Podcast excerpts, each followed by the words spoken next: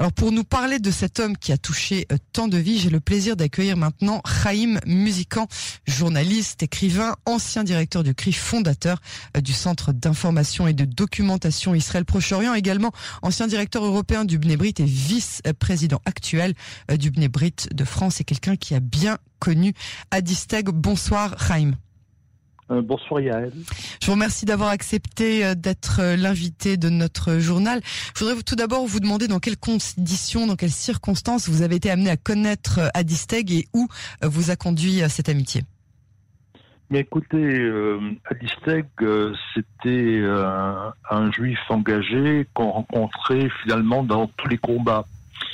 Et en me posant cette question, vous me posez une colle en réalité, parce que je me souviens euh, d'avoir rencontré Adisteg euh, euh, à la fin des années 70, euh, au début des années 80, quand l'un des grands combats qui était mené par la communauté juive de France, comme les autres communautés du monde libre, eh bien, c'était de se battre pour que les Juifs de l'Union soviétique puissent sortir, puissent euh, venir en Israël et euh, dans des tas de manifestations, euh, notamment aux côtés de Vital Sharansky, la femme de Nathan Sharansky. Nous étions connus, retrouvés.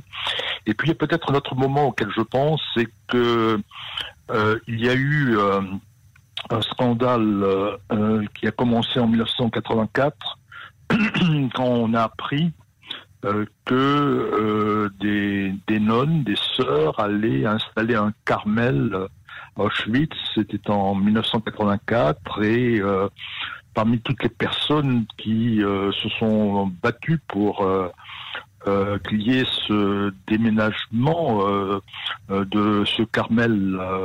Euh, bien, il y avait à Disteg, il se trouve qu'à l'époque, moi-même, j'avais commencé de façon informelle des discussions avec le père Patrick Desbois pour savoir a un dialogue pourrait se mettre en place entre juifs et catholiques pour essayer de trouver une solution.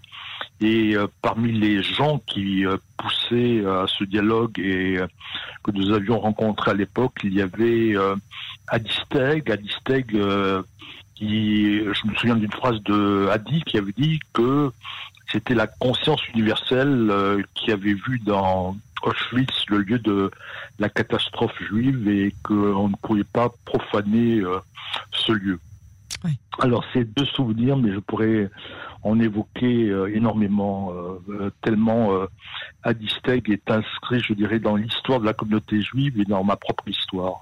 Oui. Si vous deviez nous raconter une seule anecdote, laquelle est-ce que vous voudriez partager avec nos auditeurs? Eh Écoutez, il se trouve que chez un ami commun qui autrefois habitait à Jérusalem et maintenant habite à Herzliya, Claude Sidbon, eh bien un jour, euh, Adisteg était venu avec euh, l'un des frères du président Mitterrand, Robert euh, Mitterrand, qui souhaitait connaître Israël.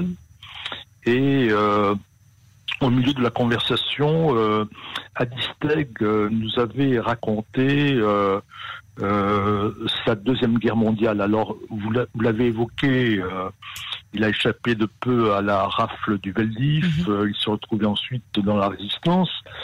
Mais euh, euh, il nous avait raconté que un jour, c'était en, en, juin 42.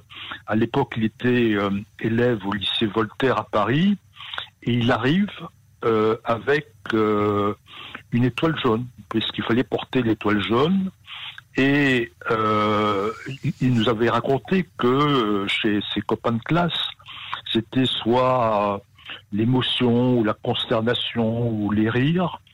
Et puis il nous a raconté cette magnifique réaction euh, de son professeur de lettres, euh, qui s'appelait, je crois, Monsieur Binon, et qui ce jour-là a complètement bouleversé euh, son cours pour faire étudier à toute la classe ce magnifique texte de Montesquieu qui s'appelle De la tolérance. Alors c'est peut-être, comment dirais-je, ce souvenir au fond qui évoque aussi merveilleusement bien hein, ce qu'était, a dit Steg, un homme ouvert de tolérance, un humaniste. Oui. Son enseignement, effectivement, nous suivra euh, bien après euh, son départ. L'importance euh, de l'enseignement de la Shoah, le sionisme. Est-ce que vous pensez qu'il fait partie d'une génération de pionniers de cette communauté juive française d'après-guerre qui s'efface peu à peu? Je pense notamment à Serge Hachdenberg, qui est lui aussi décédé récemment, et à d'autres, bien sûr. Écoutez, vous avez tout à fait raison, parce qu'effectivement, j'ai envie, plutôt que d'employer le mot pionnier, euh, j'ai envie de dire que Adisteg appartenait à cette génération de gens qui ont reconstruit euh, la communauté juive après euh, la Shoah, euh, cette communauté juive qui avait été décimée. Et, et vous parliez de, de Serge Ashdenberg, hein qui nous a quittés il y a peu de temps, mais je pense à d'autres personnes comme Théo Klein, comme Pierre Kaufmann, comme Claude Kellman, comme Jacob Kaplan, Henri Blavko, encore Jean-Pierre Bloch. Euh, c'est que tous ces gens-là euh, avaient quelque chose en commun. C'est que la plupart d'entre eux euh, venaient de l'Europe centrale. La plupart d'entre eux avaient été dans des mouvements de jeunesse. La plupart d'entre eux avaient été soit des déportés, soit des résistants. Et ils avaient tous une culture et une identité juive très importante.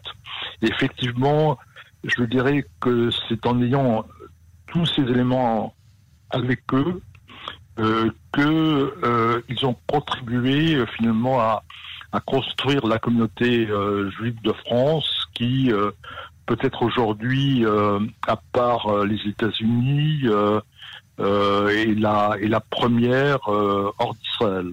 Et effectivement, vous avez tout à fait raison, c'est c'est une nouvelle génération qui se met en place avec, je dirais, euh, d'autres éléments de référence, euh, euh, qui n'a pas connu la Shoah, qui n'a pas connu les, mêmes événements, mais dont l'identité juive s'est fortement créée avec... Sur ces valeurs-là Absolument, ces valeurs-là et tout ce qui tourne autour d'Israël.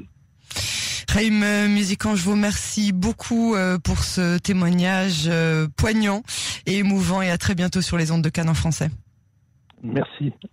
Au revoir.